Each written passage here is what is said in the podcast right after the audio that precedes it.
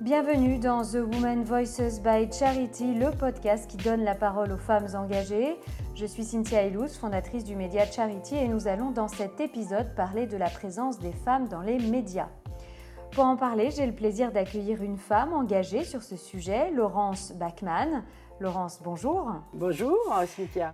Vous êtes productrice, vous avez dirigé la fiction à France 2, vous êtes aujourd'hui directrice générale de Barjac Productions et du groupe Tel France. Vous êtes coprésidente de l'association PFDM pour les femmes dans les médias, qui a pour objectif de permettre aux femmes une plus grande présence à la télé, à la radio, mais aussi leur laisser une place au sein des directions. Laurence, vous venez de publier une tribune avec le collectif de femmes que vous représentez pour demander l'établissement d'un quota dans les médias. Est-ce que vous pouvez nous expliquer cette démarche? Pourquoi est-ce qu'on en vient à demander des, quotas? Des quotas temporaires, je dis bien, puisqu'il y a encore jusqu'à deux ans, quota était un gros mot en France. Partout dans le monde, y compris en France en politique ou dans les COMEX, il y a des quotas. Sans quotas, on n'y arrivera pas. Et pourquoi voulons des, des quotas dans l'audiovisuel, puisque c'est quand même pour les femmes dans les médias, donc très principalement autour de l'audiovisuel, parce qu'on s'aperçoit que euh, nous avons beaucoup travaillé, je fais un petit détour, on a beaucoup travaillé sur le harcèlement sexuel, on, a fait, on en parlera, fait signer des chartes, et au fond, s'il y avait plus de femmes à des postes de direction, il y aurait moins de harcèlement sexuel. Pour y arriver, on s'aperçoit en tout cas dans ce qu'est, je dirais, l'audiovisuel, la fiction, principalement qui est une grosse industrie, qu'il y a des très peu de femmes partout. Je donne un exemple, nous avons 12% de femmes réalisatrices euh, depuis 10 ans. Donc on s'est dit, ça fait deux ans qu'on réunit dans des tables rondes un certain nombre d'actrices, je dirais, de ce secteur, des productrices, des metteurs en scène, des comédiennes, des scénaristes, et on s'aperçoit que nous toutes, nous souffrons euh, de cette euh, non-légitimité, de euh, de cette excuse où on s'excuse toujours d'exister. je dirais aussi que PFDM très lié aussi aux journalistes. Donc notre but est qu'il y ait plus de femmes devant et derrière les caméras, plus de femmes dans les comités de direction. Alors, on ne peut pas demander des quotas généraux. On n'est pas, enfin, on ne demande pas des quotas partout. On demande que de compter parce que le problème Aujourd'hui, pour établir des quotas, il faut compter. Tant qu'on n'a pas compté euh, le nombre de femmes et le nombre d'hommes, partout d'ailleurs, pas simplement là où nous sommes, on ne pourra pas d'ailleurs déclencher des quotas. Euh, c'est flagrant. Quand je vous parle de 12% de réalisatrices, c'est dingue depuis 10 ans. Euh, qu'il y a trois ingénieurs son, deux compositrices et 95% de costumières ou de monteuses. Quand on sait que dans une école publique comme la FEMIS, euh, qui donc, euh, il y a la parité. Au début de l'école, pour être réalisateur, il y a autant d'hommes que femmes. À l'arrivée, sur 10 personnes, il y en a 8 qui sont réalisateurs et 2, 8 hommes qui sont réalisateurs et 2 qui sont réalisatrices. Et les femmes deviennent monteuses. Donc, euh, je dirais que le plafond de verre, enfin le fameux plafond de verre, nous, il faut qu'on soit radical, enfin, on doit être radical. Et je sais que moi, depuis deux ans, je me suis heurtée à beaucoup, beaucoup d'obstacles. Beaucoup de gens vivent euh, le, quota comme un manque de créativité, en disant c'est une loi, et si on met cette loi, il y aura moins de créativité. Je dis non, c'est nécessaire. On n'y arrivera pas mentalement. On regarde dans tous les pays, ils sont passés par des quotas. Dans des pays du Nord, dans, aux États-Unis, en Australie, et donc des quotas temporaires à compétences égales. Et il ne s'agit pas de prendre poste par poste, je dirais, dans l'audiovisuel et ailleurs. Il s'agit de prendre un blot. Je prends dans l'audiovisuel, il y a 10 chefs de poste pour fabriquer euh, un film ou un téléfilm et, ou une série. Eh bien, c'est globalement, je dirais, on pourrait se demander, est-ce qu'on est à 30% ou 40% sur 5 ans et euh, avec un système évidemment de bonus incitatif, comme il existe aujourd'hui dans le cinéma. Donc Delphine Ernotte a annoncé en novembre qu'elle voulait faire des quotas sur les réalisatrices. Donc j'espère juste que que ce soit pour elle, que ce soit pour le CNC, à qui nous avons beaucoup travaillé en demandant de compter, de faire cette, cette étude qui est lourde, pour compter les femmes à ces dix chefs de poste, pour se dire, bah, sans ces chiffres, on n'arrivera jamais à faire bouger les mentalités. Et on le voit, enfin, on le voit en politique, euh, la parité, on le voit euh, dans les COMEX. Il a fallu des quotas pour, en politique pour y arriver. Et donc, j'espère juste, moi, que cette étude que Dominique Boutonin nous avait dit qu'en 2021 on la ferait et qu'elle était nécessaire, et qui lui-même nous a dit, mais c'est à lui de le dire, qu'il n'était pas contre les quotas, en disant s'il faut en passer par là, c'est ce qu'on se dit tous là, mais je pense qu'il faut en passer par là. J'espère juste que ça soit aussi Delphine Ernotte. Bon, maintenant, euh, euh, il y, a les, nouvelles élections ou le CNC.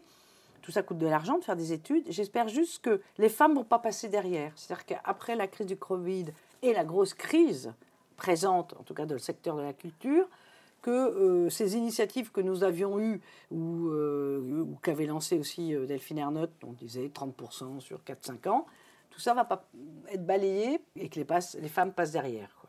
De nombreuses entreprises de médias ont signé l'année dernière une charte que vous leur avez soumise. Pourtant, pendant la crise du Covid, les vieilles habitudes patriarcales ont repris le dessus avec des unes 100% masculines. Comment vous l'expliquez ça? J'explique que voilà, bah, il n'y a pas de quota. Bah, on oublie, on oublie les femmes. On sait bien, on a été euh, interviewé par Céline Galvez, euh, voilà, là-dessus aussi. Euh, bon, on a, et vous savez, je reviens juste sur cette charte qui était très importante, puisque nous avons fait signer il y a deux ans la charte contre le harcèlement sexuel et les agissements sexistes. Dans un premier temps, nous avons eu tous les diffuseurs et les gros producteurs qui sont venus signer. Nous avions 18 personnes, et quand vous avez Gilles Pélisson, au milieu Delphine Ernotte et Nicolas Taverneau à côté, bah, ça on jette, sans oublier Canal. Enfin, voilà, c'est quelque chose d'important, euh, qui était co-signé, co-organisé avec Franck Rister, le ministre de la Culture, qui nous a beaucoup soutenu, dont je salue le, travail à ce sujet, notamment. Et l'année dernière, il nous avait demandé d'élargir cette charte à d'autres euh, secteurs des médias. Et on a fait en janvier euh, cette, cette nouvelle charte. Nous étions, donc nous avions proposer, et je dirais, euh, à tout les, le secteur de la radio, secteur de la presse, secteur de la musique, et donc, et tous les autres producteurs qui n'avaient pas de flux. Et donc, on a eu 58 euh, ou 60 signataires. On a été débordé par notre succès et beaucoup de gens voulaient venir signer depuis un an. Et euh, je donne juste une anecdote, c'est que pendant, nous attendions donc toujours avec Franck Rister, toujours accueillis dans les magnifiques salons du ministère de la Culture, et nous, nous, avions mis tous les signataires dans un coin, nous n'avions pas beaucoup de temps et on attendait tous que le, on attendait que le ministre euh, ait fini son discours pour faire signer. Et là, vous voyez, sur 60 personnes, il y avait 58 costumes, 58 hommes. Donc voilà, donc tous les patrons de la presse, c'est pour ça que je réponds, je, fais une, je passe à côté de vous, mais quand on s'aperçoit que ce sont que des mecs, qui sont patrons de presse, patrons de radio. Et je trouve que, comme d'habitude, et euh, l'INA, enfin l'INA, le CSA et l'INA viennent de sortir une étude sur le temps de parole euh, qui est passionnant, sur la présence, sur la posture d'autorité. Ben oui, tout est oublié. Il n'y a pas que la une. Il y a toutes ces femmes. D'abord, euh, sur les experts, il y avait une femme médecin qui parlait. Autrement, on a vu que des hommes partout. Euh, les expertes parlent à quelle heure et quel rapport d'autorité Oui, il y avait beaucoup de femmes. Ah oui, mais c'était des instituts ou des profs ou des infirmières. Bon, c'est très intéressant ce l'étude, le papier qu'a sorti euh, Lina là-dessus et euh, qui montre comment, oui, il y a des femmes, mais pas en posture d'autorité et à quelle heure. Voilà. Donc, ben voilà, je pense qu'on est un pays latin. et puis que dès qu'il y a quelque chose, les femmes sont mineures, alors qu'on est plus de la moitié de la population mondiale, quoi. Il y a un truc de. Et parce que aussi, tous les patrons sont des mecs. Est-ce que du coup, finalement, pour que les femmes prennent toute leur place, il faut euh, une mobilisation forte des hommes? Oui, il faut une mobilisation forte des hommes, mais je pense qu'elle commence. Et on a vu, nous, en un an, la différence d'atmosphère euh, pour la signature de notre charte. Entre-temps, il y a eu. Euh, il y a eu quelques scandales. Et les gens étaient plus graves. Et d'ailleurs, et Canal, Maxime Saada, et Thomas Valentin M6 sont venus nous voir pour nous remercier en nous disant bah, il y a un an, on n'était pas dessus. et en un an, ils ont fait beaucoup de choses. C'est pas qu'ils étaient contre, c'est qu'ils étaient pas, c'était pas une mobilisation. Aujourd'hui, je crois qu'au moins le combat qu'on n'a pas fait toute seule, mais PFDM a mené depuis deux ans, d'autres associations, Média Club Collectif 50-50, on a chacune notre créneau et on mène chacune notre, la Fondation des femmes aussi sur des choses. Je pense qu'on a toutes mené, euh, on a toutes mené quelque chose qui fait qu'aujourd'hui, il y a eu un MeToo, et puis il y a aujourd'hui, aujourd'hui, euh, voilà, après des actes manqués comme le Parisien, et voilà, et comme d'autres, parce que euh, ça c'était plus spectaculaire, mais il y en a eu d'autres. Et donc la mobilisation des hommes, je pense que le ricanement sur vous les femmes, bah, je pense qu'il y en a quelques-uns, en tout cas, qui ont commencé à, à moins ricaner. Mais vigilance, vigilance, quoi. Rien n'est gagné. Alors l'association, elle existe depuis 2012. Concrètement, euh, les freins au quotidien, c'est quoi? D'abord, c'est très rapidement, c'est Françoise Laborde avec Laura Lemansboy qui ont créé cette association. Très vite, on s'est réunis. Françoise a fait venir un certain nombre de pionnières, de dirigeantes, entre guillemets, de leur secteur. Euh, comme ça qu'elle m'a, on s'était connus à France, à France 2, et quand j'étais directrice de la fiction. Et là, on a donc, pour promouvoir les femmes devant, derrière la caméra, partout, il y avait beaucoup de journalistes, et les freins, et donc, elle a passé la main, elle m'a demandé d'être, présidente, et j'ai proposé à Bouchra Azouz, la réalisatrice essayiste, euh, qui est dans le bureau, d'être avec moi coproductrice, euh, co, pas coproductrice, coprésidente, et on a un bureau euh, avec Caroline Lang, qui est secrétaire générale, qui a une action très importante, et tout le bureau, on est une dizaine de personnes. Alors, les freins, c'est qu'on est 10 au bureau, qu'on est 100 dans l'association, et qu'on est des bénévoles, et qu'on n'a aucune subvention. D'ailleurs, c'est un sujet sur lequel on a, on a parlé avec le CNC on a été exsangue. Je veux dire, quand on a organisé, parce que le, ministère, de la Culture nous recevait, a envoyé des organisations, mais cette organisation de faire venir autant de monde, de faire signer 60 personnes, c'est dingue. Et même l'année dernière, 18 personnes. Au dernier moment, euh, Macron avait changé sa date de Conseil des ministres, donc on a dû changer notre date. Enfin, c'est quand même des aventures. Avec nos petites mains, on est 10 personnes, moi avec mon assistante. Bon, donc, on est sorti exempt à chaque fois. Donc, c'est des moyens qui nous manquent. On a mis du mentoring, des ateliers importants. Mais euh, donc, nous, on en a parlé avec Dominique Boutonnac, on souhaitait avoir des subventions. Euh, on cherche des mécènes. Parce que euh, on n'arrivera pas, c'est ça le frein. On a beaucoup d'énergie, on est créative. là, on travaille sur un indice de la parité et qui intéresse Céline Calvez, le Haut Commissariat à l'égalité Brigitte Grézy. On en dira plus quand on aura euh, travailler dessus. Mais euh, c'est quelle énergie et on bosse chacune. Donc c'est ça l'énorme frein parce que je pense que vraiment aujourd'hui on, a, on fait venir beaucoup de, de nouvelles personnes. Euh, je pense que en tout cas les femmes, on est mobilisées, enfin on est toutes mobilisées. On réfléchit aussi à faire des choses avec des hommes. Est-ce que les entreprises sont prêtes à changer concrètement? Moi je pense.